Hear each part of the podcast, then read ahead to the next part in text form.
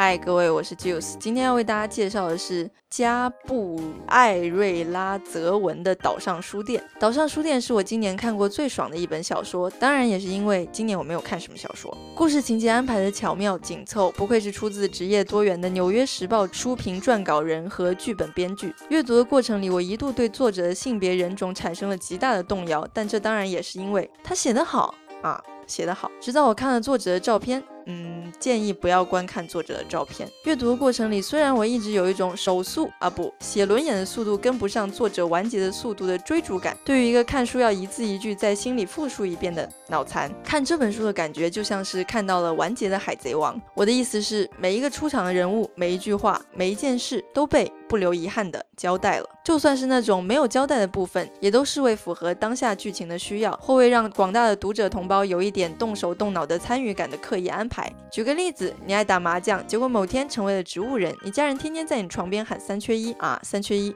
然后你醒了。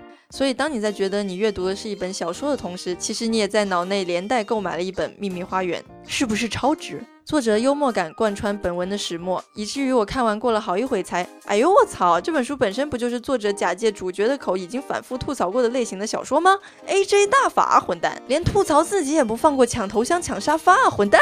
本书所涵盖的各种情节层层推进，给人惊喜连连的感觉，融合了各种大片的元素，包括爱情片、搞笑片。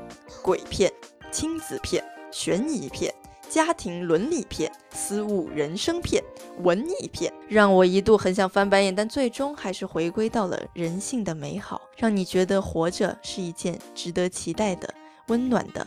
好事，我相信，如果在艾斯问卡普活着有没有意义的时候，卡普用五十亿年后的科技把这本书递给他，他就不必以替弟进监狱、替弟吃拳头、看老爹为自己而战而死的形式领便当了。如此的脆弱，如此的遥远，百亿年的岁月，所以令人爱的如此悲哀。哎，不对，跑错片场。最后想分别谈谈本书的一些特色。首先必须要说的是它的中文译名。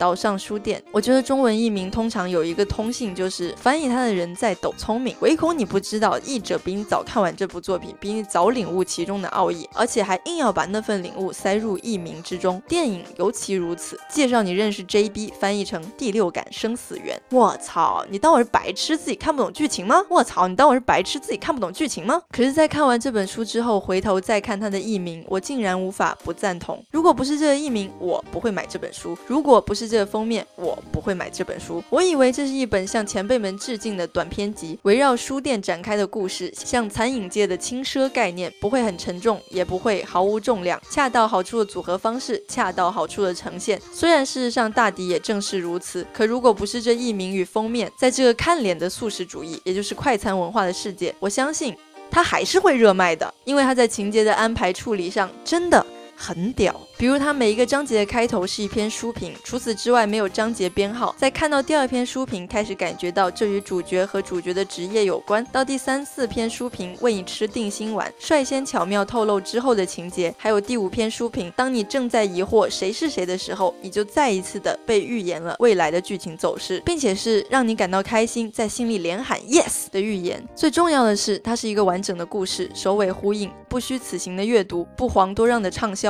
实至名。归名副其实的好作品，人之初性本善的。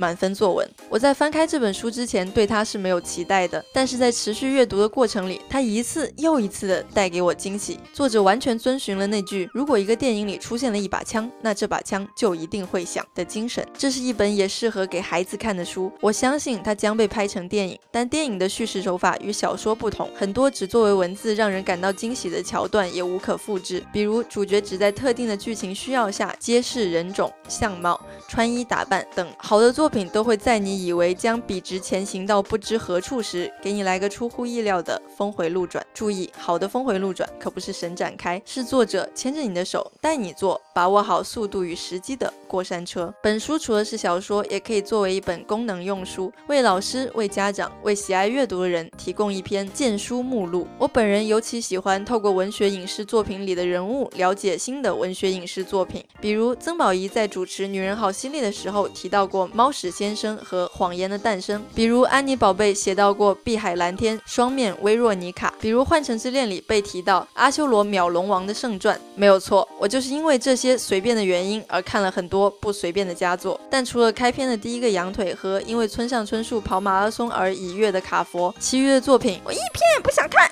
我觉得任何人在他的任何作品里提到的任何相关人事物都是带着个人情节的。当然，最伟大的作品也都是个人情节。具体到岛上书店里，反映的就是啊，作者读书的逼格，不是他全都多喜欢，而是他都看过。村上春树也是，他的爵士乐，他的盖茨比，我一点都不想碰。可是，在阅读的那个当下，看着他们描述他们所爱或所经历过的别人的作品，那么引人入胜，带着爱与呵护。其实你喜欢的，并不是在博客上被点名时所需要填写的冗长、重复而毫无建设性的问卷，你只是喜欢被点名时的那一种感觉。说白了就是缺爱。希望有一天我也可以写出一部属于我的啥，充斥着这时代的你我可以共鸣的我经历过的元素，带你们飞。阅读的魅力在于，你从一个点到一个整体，从一字一句到故事的全貌，搭配自身的脑洞，不断延展的画面和想象力。而书写的过程更像是素描、色彩，那是经过计算的，由外向内的。其实写论文报告也是如此，掌握了方法后，剩下的就只是你有没有热诚。作者花式吊打了很多作者，作者为角色安排的恰到好处的内心戏，那些唯有透过阅读过程才能感受到的作者的巧妙，以及他心中满满的正能量。缺点和不足仍是有的，但此刻都不那么重要了。同一部作品在不同的年龄会有不同的感悟。你这口嫌体直的家伙，快用书本武装起自己的逼格吧！为人父母难免会怀疑自己是否做得不够好，而岛上书店作者的父母能教导出这样的女儿。谢谢你们，我是 Juice，我们有缘再见。